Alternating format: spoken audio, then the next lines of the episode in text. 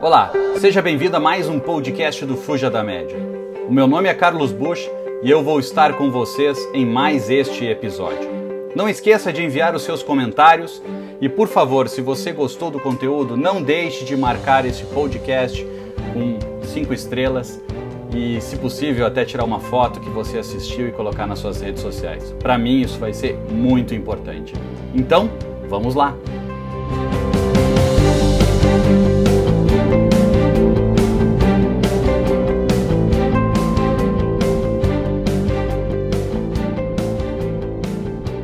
Nome é Carlos Bush. Para mim é uma grata satisfação saber que você está aqui buscando crescer, buscando evoluir, buscando conteúdos que vão te ajudar a protagonizar muito mais na sua empresa, na sua carreira, na sua vida. Hoje o nosso tema é um tema super pertinente. Os oito passos que podem fazer com que você possa mudar completamente a sua vida. Tudo isso tem a ver com a questão de propósito, com a questão de executar, por exemplo, para mim, uma das principais habilidades disciplinas para ser de uma maneira mais correta aqui o entendimento, uh, que é vendas. Vendas uh, normalmente é uma das principais uh, disciplinas que mobilizam as pessoas às suas transformações de vida. Não necessariamente transformar as vidas delas na questão financeira apenas, mas permitir que essas pessoas possam viver uma vida diferente e constantemente estar tá renovando esses votos de desafios, de metas, ter uma ambição ou uma fome de poder protagonizar e venda, sem dúvida alguma, é a disciplina fundamental para permitir que você consiga executar isso. E eu separei aqui os oito principais passos, obviamente que não são, que, que não são utilizáveis em 100% dos casos, mas na grande maioria das situações você, se seguir esses oito passos, se, e obviamente se você buscar uh, uh, se especializar muito mais nesses assuntos, nessas técnicas, nesse conteúdo que eu vou estar aqui compartilhando, você sem dúvida alguma pode protagonizar muito forte. Acho que a primeira questão que, antes de falar sobre os oito passos, é tentar desmistificar um pouco o assunto de vendas, né? É, eu vejo muitas pessoas dizendo o que é vendas. Talvez é, é, é o mais fácil seria a gente falar o que não é vendas, porque falar o que é vendas, é, de certa forma, causa uma dificuldade para as pessoas, porque às vezes eu posso não ser preciso na mensagem que eu vou passar. Posso confundir as pessoas. Agora, o que não é vendas, eu tenho certeza. Vendas não é aquele dom, aquela predisposição que você nasceu. Não. Não, isso não é vendas. Vendedor não é aquele cara que fala pelos cotovelos, que tem a lábia. Não. Isso não é um bom vendedor. Não é aquela pessoa que tem intuição, aquela pessoa que nasceu para vender, que tem a vocação, o dom. Não. Isso não é vendas. Vendas, na verdade, ela passa, na minha visão, por três pilares fundamentais, uh, que, que eles têm muito a ver um com o outro. Obviamente que a parte técnica de vendas ela é fundamental, vendas é um processo, até mesmo para desmistificar esse conceito que vendas é um dom. Não, vendas é uma técnica, existe processo de vendas, existe ciência por trás e muita ciência por trás permitindo que você, em toda a disciplina de vendas, que entra desde a captação, na mensagem, na negociação, no fechamento, no relacionamento com os clientes, você tenha que usar as melhores técnicas. Então, o primeiro dos três pontos acaba sendo técnica.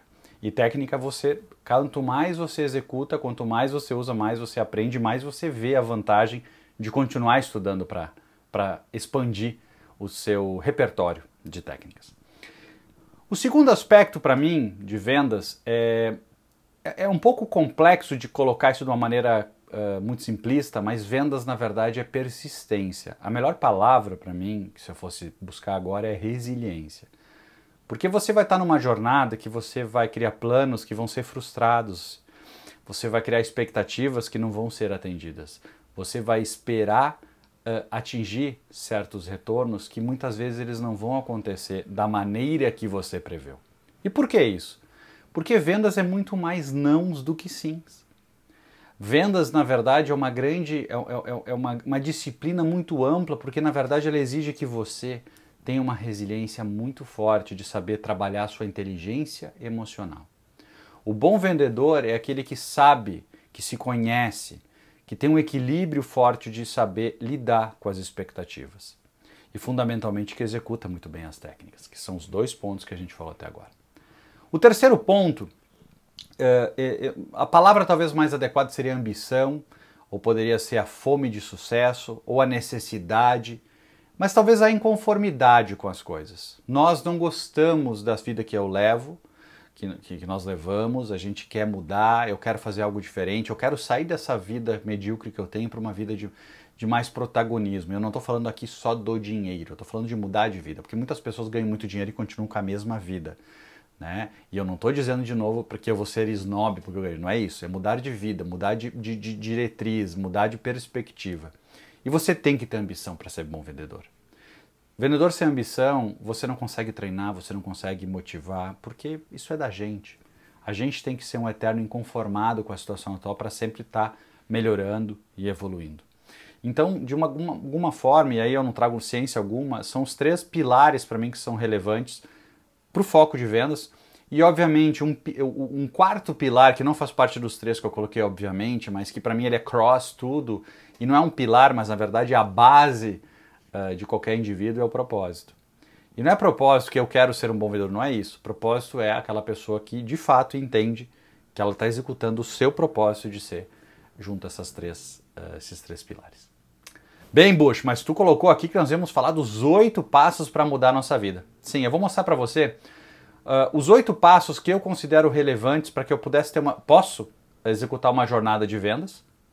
Obviamente que isso pode mudar um pouco se eu vou vender produto para B2C, se eu vou vender produto para B2B, mas de certa forma os oito passos eles são uh, genéricos o suficiente aqui para ilustrar para ambos os casos o que eu vou estar tá falando, que muda obviamente o detalhamento de cada ponto conforme cada contexto. Tá? Então, vamos aos oito pontos.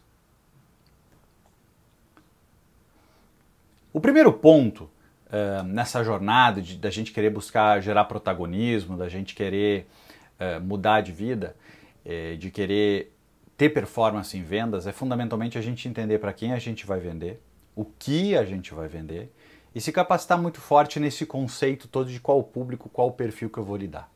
Exemplo. Se eu for vender um, um produto específico, imagina que eu vou vender, uh, por exemplo, algum produto para casa, né? É, eu tenho que entender o perfil dos consumidores que eu vou com uma primeira camada de interação.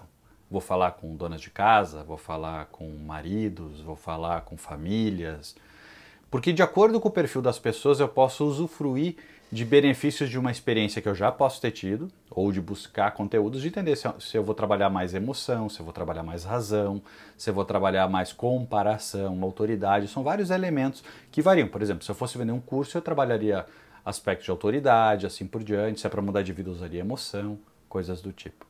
Mas enfim, então, primeiro passo eu defino muito claro esse, esse público quando eu falo do mundo B2B, eu vou segmentar empresas, eu vou definir as interações por cargo das pessoas que eu quero buscar, quero criar um contato com essas pessoas e, e por consequência, fechar uh, uh, um ciclo para interagir com elas. Então, inicialmente, eu defino o target, o público. Uma outra ação que é muito comum no mercado, principalmente no B2C, é a gente trabalhar com recomendação. Então, eventualmente, alguém pode me recomendar uh, algum amigo que eu possa interagir. E isso me permite uma, criar, que é o segundo passo, estabelecer uma conexão muito forte com a pessoa que eu vou estar interagindo. Ah, talvez um dos aspectos mais importantes na jornada de vendas e que eu aprendi desde muito cedo foi criar conexão com os clientes, mas de maneira genuína, de maneira verdadeira. O cliente sabe se você não está afim. O cliente sente se você não está afim. E você, se não tiver afim, você não vai agregar valor. Então, de verdade, você tem que encarar esse trabalho com a fome, com a técnica, com a resiliência, mas fundamentalmente você tem que saber criar conexão.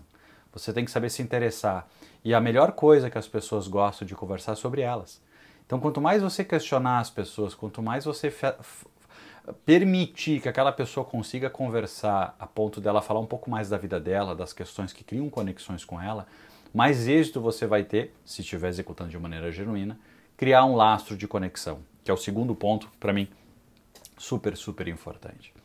O terceiro ponto, depois que você criou a conexão, você já está conversando, puxa, olha só, ah, Paulo, estou te ligando porque quem me indicou, na verdade, para te falar contigo foi o Carlos, sabe o Carlos Bush? Ah, sim, o Carlos, pô, pois é, ele me indicou, eu acabei de fechar um negócio com ele, ele me indicou dizendo que tu era uma pessoa que estava buscando, uh, uh, por exemplo, uh, comprar um, um, aparelho que reduz gordura da cozinha, sei lá que estou inventando aqui agora.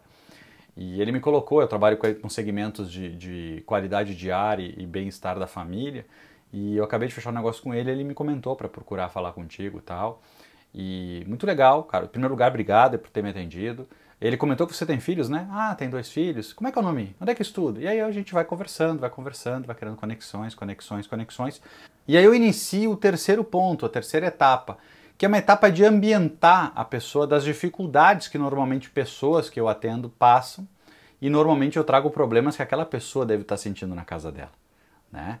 Por que, que isso é importante? Porque muitas vezes as pessoas não entendem que, a, que aquele produto que eu estou vendendo, aquela solução que eu estou trazendo, ela é útil porque eles nem de fato identificaram ainda que tem um problema. Então, muitas vezes, numa conversa genuína, você tem que posicionar, na verdade, dificuldades ou oportunidades que a pessoa não identificou e que existem caminhos para resolver isso, mas ainda sem falar de produto, muito mais posicionando, criando uma necessidade de maneira inteligente. O quarto passo é o momento que eu vou tentar antecipar as dificuldades típicas de quem identificou, entendeu que tem uma dificuldade mas que tem normalmente restrições que muitas vezes não são adequadas. Né? Insegurança, necessidade de procrastinar a decisão, eh, necessidade de, de, de afirmação, preciso perguntar para alguém se, se eu tenho autorização para comprar, tipo, até mesmo a esposa para conversar, eu quero eh, verificar mais informações técnicas. Então, muitas dessas objeções, com a experiência, você pode estar tá retroalimentando essa lista para trabalhar, você já vai continuar a conversa e você vai fechando um pouco de porta sobre isso, vai perguntando para a pessoa. E tem certas questões que você não tem como lutar. Então, por exemplo, se eu perguntar para o Carlos, Carlos, olha só, qual é a voltagem da tua casa? Ele comenta, ah, minha voltagem é 220. Não dá, meu produto é 110. Então esse cara já não é para mim. Então, em vez de eu, de eu tentar forçar, quando, não, já não deu. Então eu já tenho que saber sair dessa negociação e ir para o próximo cliente. E manter uma boa relação com esse cliente. Da mesma forma, quando eu entendo que é 110, eu posso já trabalhar aqui e falar, não, porque muita gente me, preocupa, me procura sobre nosso produto e a preocupação sobre o consumo de energia. Você não acredita? A gente recebeu dois prêmios sobre o produto que menos consome. Para você ter uma noção, gasta menos que uma lâmpada, coisas do tipo. No momento que você vai antecipando tempo, insegurança, dinheiro, um monte de questões. Os únicos dois pontos que eu recomendo que você não antecipe é dinheiro, porque dinheiro não é uma coisa que você fale nesse momento, você tem que criar valor nesse momento, você não tem que falar de preço. E o segundo a questão é muito mais o feedback, né? a interação do cliente, a ponto de entender se ele está apto a querer uh, uh, adquirir o teu produto ou não. Então, depois que eu faço todo esse posicionamento, eu entro na defesa da oferta, tanto no conceito, como é que eu vou colocar assim, racional, como também no emocional. E aí eu vou dar mais destaque conforme eu fui conhecendo a pessoa ao longo da conversa. Sabendo que o Carlos, por exemplo, é um cara que está preocupado com marca, outra pessoa está preocupada com qualidade de ar, outra pessoa está preocupada com barulho, outra pessoa está preocupada com quem tem. Então eu vou trabalhar nisso e vou ter um speech de produto adequado, vou conduzir, vou posicionar o produto, os benefícios, porque eu já criei problemas atrás, já posicionei, e vou conduzindo dessa forma. A ponto que, no momento que eu estou nessa quinta etapa e eu chego na sexta etapa, eu chego para a pessoa e busco feedback. Aí é um momento muito importante. Eu pergunto, Carlos, eh, depois que eu te mostrei tudo isso, obviamente, se a gente desconsiderasse que, obviamente, alguma questão financeira que pode estar envolvida, você se enxerga tendo esse produto na sua cozinha? Você acredita que esse produto vai agregar valor para ti? Você, você gostou do que você ouviu? E ali você vai sentir um sim dele. E se não tiver um sim, você ainda tem chance de conduzir. Tá? Mas se você não conseguiu ter um pitch adequado e sentiu uma restrição forte, você também já cai fora. Você já perdeu. Você não tenta corrigir. Não se tenta corrigir, você já sai fora. Tá? E aí eu vou para o sétimo, que eu defendo o preço. Na verdade, eu posiciono o valor. E no posicionar valor, aí você obviamente tem que ter as suas alternativas, seja ela de fluxo de caixa, né, ou, ou formas de pagamento. Uh, uh, você tem que ter gerado valor antes de colocar o preço. E o preço é simplesmente, vamos, você quer que eu preencha, o preço é o sétimo e o oitavo é o fechamento com indicação de amigos. Mas no 7, você como coloca o preço, o valor, na verdade, né? Você gerou valor, você coloca o preço, a pessoa tem que dizer, tá vendo, cara, é muito menos do que tu imaginava né? Então dessa forma eu quero te perguntar, que aí vou para o oitavo ponto. Você quer preencher agora comigo aqui uh, as questões ou eu já preencho depois e te mando só o boleto para você fazer o pagamento, né? E ainda já aproveita que nesse momento as pessoas normalmente elas estão disponíveis a dar informação, porque ele tomou a decisão de querer comprar com você. Você pede indicação de três, cinco amigos que você acredita que seria importante indicar isso, que te autorizasse a colocar o nome porque dessa forma você já cria também cinco próximos leads para você interagir. Obviamente que isso é fundamental para você já iniciar com conexão do outro lado, com posicionamento certo. E naquele momento tu conclui. Você não pergunta se o cliente quer comprar. O momento que você perguntou, você se enxerga nesse, usando isso na sua cozinha, ele já disse que sim, e você botou um preço e ele não colocou restrição, você já vai falando com ele como ele tivesse fechado o negócio. Normalmente para B2C isso é mais fácil, como eu estou falando, né? Que é uma venda muito direta, mas quando eu levo o mundo corporativo é muito similar a isso. É, muitas vezes a gente fica muito no discute, estica, puxa, discute, estica e puxa. E quando eu trabalho com grande massa, que é o B2C principalmente, eu não tenho que negociar não. Esse é o preço, é assim. Não tem dinheiro, cara. Não vou, não vou resolver tu não ter dinheiro. O problema de não ter dinheiro, se eu estou vendendo um produto de 100 reais, de 80 reais, de 200 reais, eu não vou resolver. Então, cara, uma pena. Quando você tiver dinheiro, você me procura. Quando você puder receber aí o 13 terceiro, você vem falar comigo e você meio que conduz de outra forma. Porque, na verdade, é, é como é que eu vou colocar para vocês? Esses oito passos, eles mostram tipicamente uma pessoa segura fazendo uma negociação. Na verdade, uma pessoa segura conduzindo uma boa conversa, mostrando valor no seu produto e ao final concluindo com um ótimo relacionamento com o seu cliente. E até pelos grandes modelos, esses oito passos te habilitam muito mais passos depois, porque esse teu cliente vai querer comprar de você muito mais vezes, você vai criar o funil ampulheta, como eu falo, e da mesma forma essas pessoas que foram indicadas já são uma grande chance para você iniciar conversando muito bem. E essas oito etapas que eu simulei passo a passo, de maneira bem simples para você, você encontra aqui no canal muitos outros vídeos mostrando técnicas complementares mas fundamentalmente você tem que entender uma coisa: vendas pode ser o grande caminho para mudar a sua vida. Mas para isso, você tem que ter resiliência, estudar bastante técnica, e aqui no canal está cheio, e fundamentalmente você tem que ter fome de vencer. Senão, é tempo perdido. Mas se você tem fome de vencer, você vai arrasar. Fiquem bem. Obrigado.